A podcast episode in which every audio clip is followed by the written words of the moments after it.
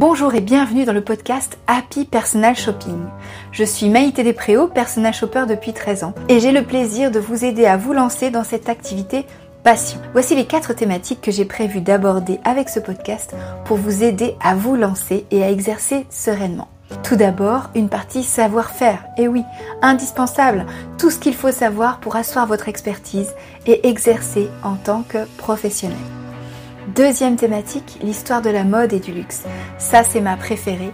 C'est une thématique qui va vous permettre d'élargir votre culture mode, qui me paraît indispensable pour appuyer le discours technique.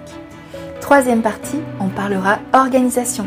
Je vous donnerai des astuces pour gagner du temps au quotidien et développer votre entreprise sereinement, tout en vous ménageant des temps personnels. La dernière thématique est dévolue aux inspirations. Tout ce qui va vous permettre de vous nourrir, de nourrir votre culture mode bien sûr, mais aussi votre créativité pour mieux accompagner les personnes qui vont vous faire confiance. Si ça vous plaît, alors je vous propose qu'on commence tout de suite avec l'épisode du jour. Bonjour et bienvenue dans ce troisième épisode de podcast dédié à votre succès en tant que personal shopper. La dernière fois, je vous ai parlé d'écoute. Aujourd'hui, on continue à dérouler les étapes pour bien accompagner une personne qui vous a fait confiance. Pour moi, il est primordial d'être au courant des tendances et de rester à l'affût des nouveautés. Pour ça, je vous donne plusieurs astuces pour faire ce que l'on appelle de la veille. Il y a autant de définitions de la veille que de livres de stratégie. Alors voici la mienne. Il s'agit d'une activité continue qui vise à surveiller activement l'environnement pour anticiper les évolutions et préparer l'action. En d'autres termes, la veille prépare l'action de l'entrepreneur. Alors bien sûr, il y a plusieurs étapes. Voici les quelques étapes que je vois pour une veille efficace. Alors si vous n'avez pas de quoi noter, si vous êtes en voiture en train de faire la cuisine par exemple, eh bien je vous invite à cliquer sur le lien qui se trouve en description de cet épisode pour retrouver une fiche pratique qui vous permettra de télécharger toutes les informations qui sont dans ce podcast. Alors, les étapes de la veille. Première étape, il va falloir exprimer vos besoins. C'est-à-dire, qu'est-ce que vous cherchez comme information de Quelles sont les informations qui vous intéressent? Qu'est-ce que vous voulez trouver? Deuxième étape, il va falloir faire la recherche de ces informations. Il y a plusieurs techniques pour la recherche en l'occurrence et je vous proposerai un épisode à ce sujet.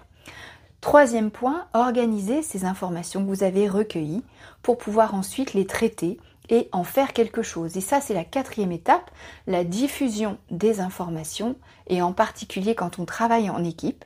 Et cinquième point, l'action le fait de pouvoir prendre une décision grâce aux informations que vous avez recueillies. Alors je récapitule. Première étape, il va falloir exprimer les besoins que vous avez et donc déterminer quels sont les éléments dont vous allez avoir besoin pour prendre votre décision. Deuxième point, faire la recherche en question et donc regarder sur quel site, sur quelle source vous allez pouvoir faire euh, votre veille pour pouvoir donc trouver l'information que vous cherchez. Et puis ensuite, troisième point, organiser cette information-là dans le but de pouvoir la traiter. Ça veut dire peut-être la hiérarchiser, peut-être passer, passer en prioritaire certaines informations et d'autres les laisser de côté. Quatrième point, la diffusion auprès des personnes avec qui vous travaillez par exemple.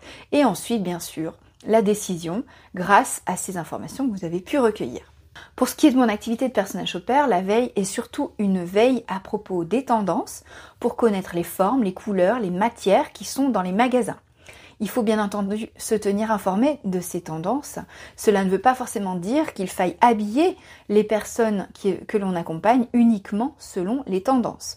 Au contraire, un bon personnel shopper doit prendre des distances avec les tendances car celles-ci ne sont pas forcément la préoccupation de la personne que vous accompagnez. Il est aussi important de ne pas plaquer un look, et en particulier un look tendance, sur une personne qui ne se l'est pas déjà approprié.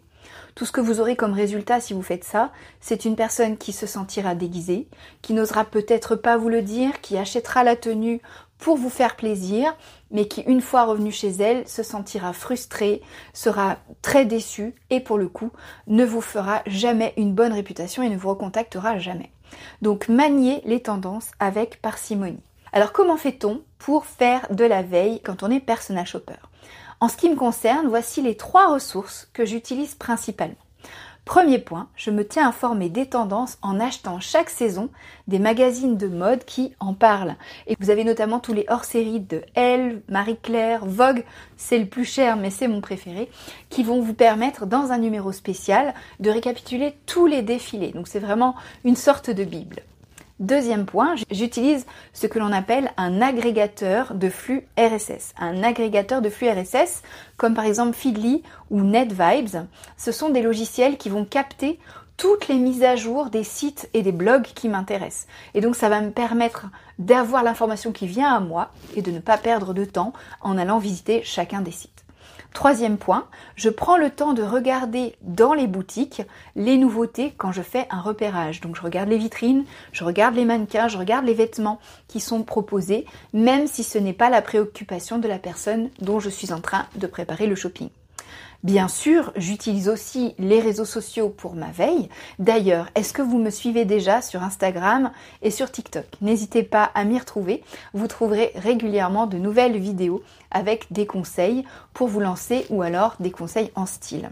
Et vous alors, comment est-ce que vous faites pour vous tenir informé des tendances? J'ai hâte que vous me racontiez en commentaire et je vous invite de nouveau à cliquer sur le lien en description pour recevoir toutes les informations de cet épisode. J'espère qu'il vous a plu, n'hésitez pas à me le dire et en attendant je vous souhaite une très bonne semaine, je vous retrouve bientôt.